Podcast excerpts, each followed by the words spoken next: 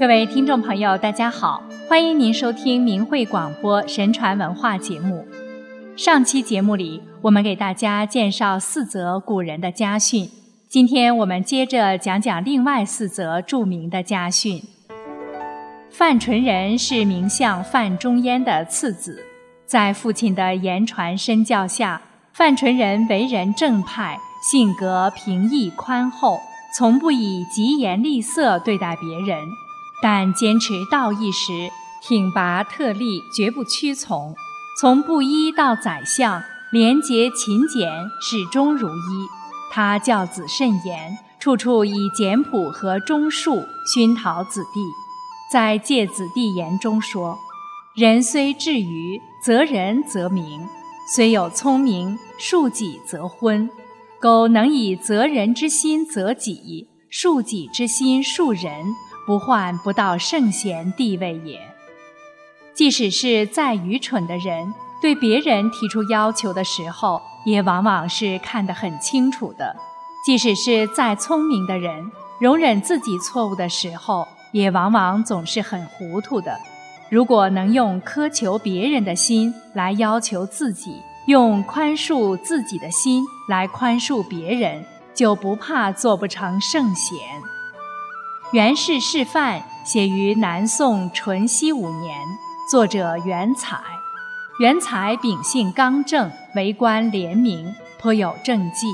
当时的通判龙兴军府事刘震认为，这部家训不仅可以施之于一家一县，而且可以远著四海；不仅可以行之一时，而且可以垂著后世，兼善天下。成为世之范模，因而更名为袁氏示范。在《处己篇》里，袁采对家人子弟立身处世的教诲，概括起来主要有以下几个方面：其一，处富贵不易骄傲，礼不可因人分轻重。富贵乃命分偶然，岂能以此骄傲相取？如果本身贫寒而致富厚通显，也不应以此取优于相取。若是因为继承父祖的遗产或沾父祖的光而成显贵，在乡亲面前耍威风，那更是可羞又可怜。其二，人贵忠信笃敬，公平正直。袁采认为。忠信笃敬、公平正直是做人最重要的品德，是最重要的取重于相取之术。其三，严己宽仁，过必思改。袁采认为，对忠信笃敬、公平正直这一做人的重要准则，应该自己首先做到，然后才能要求别人做到。所谓“免人为善，见人为恶”。故事美事，先须自省。他认为人不能无过，但过必思改。同时要宽厚为怀，以直报怨，不要计较人情的厚薄。其四，谨慎交友，尽善远恶。其五，处事无愧心，悔心必为善。他说：今人有为不善之事。幸其人之不见不闻，安然自肆，无所畏忌。殊不知，人之耳目可掩，神之聪明不可掩。凡吾之处事，心以为可，心以为是。人虽不知，神已知之矣。吾之处事，心以为不可，心以为非。人虽不知，神已知矣。告诫子孙：人的耳目可以掩盖。但神之聪明不可欺骗，所以一定要慎独，知悔改过为善。为人处事应无愧于心，不可自欺欺人。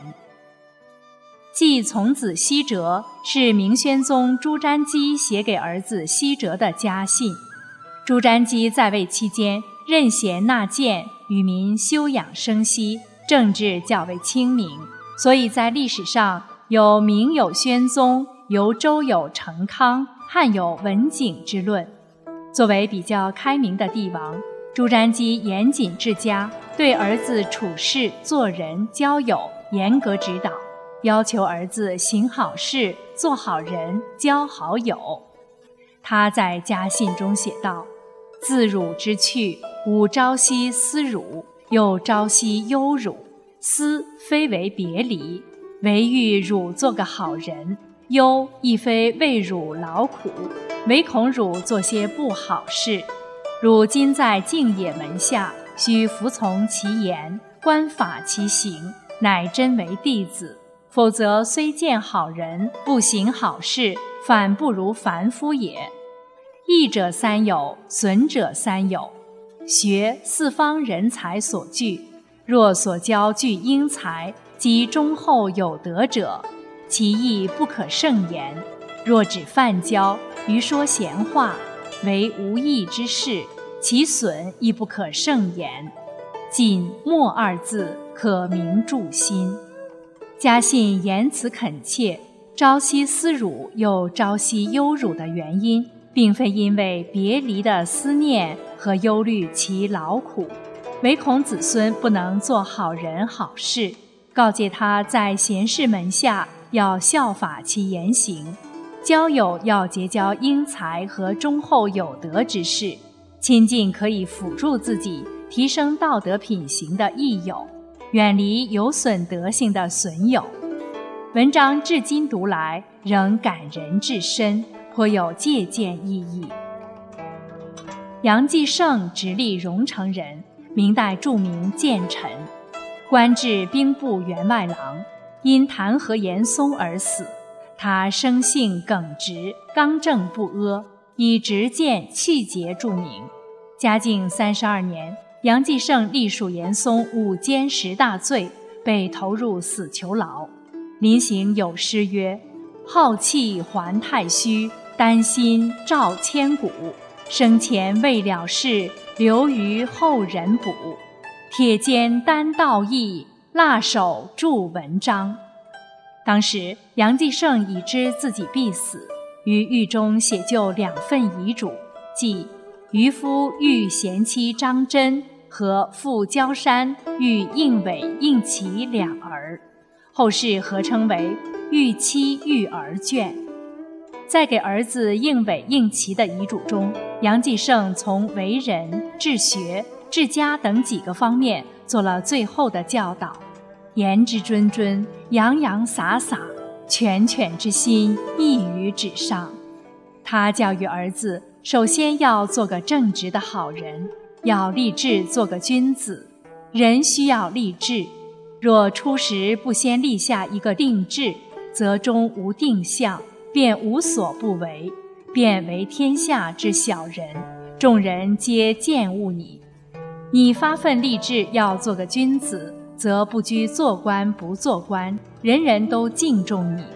故我要你第一先立起志气来。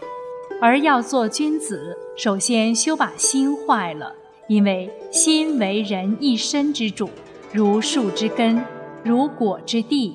心里若是存天理、有公道，则行出来便都是好事，便是君子这边的人。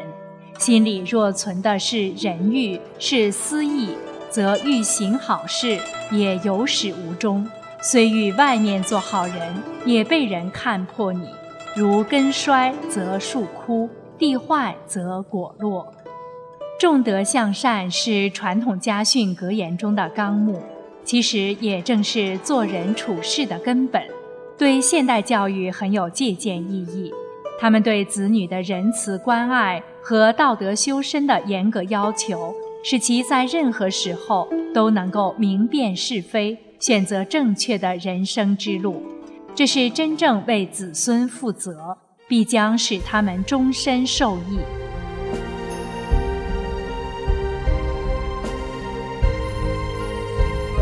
听众朋友，听了这些古人的家训，对于我们自己的家庭教育，是否也很有启发呢？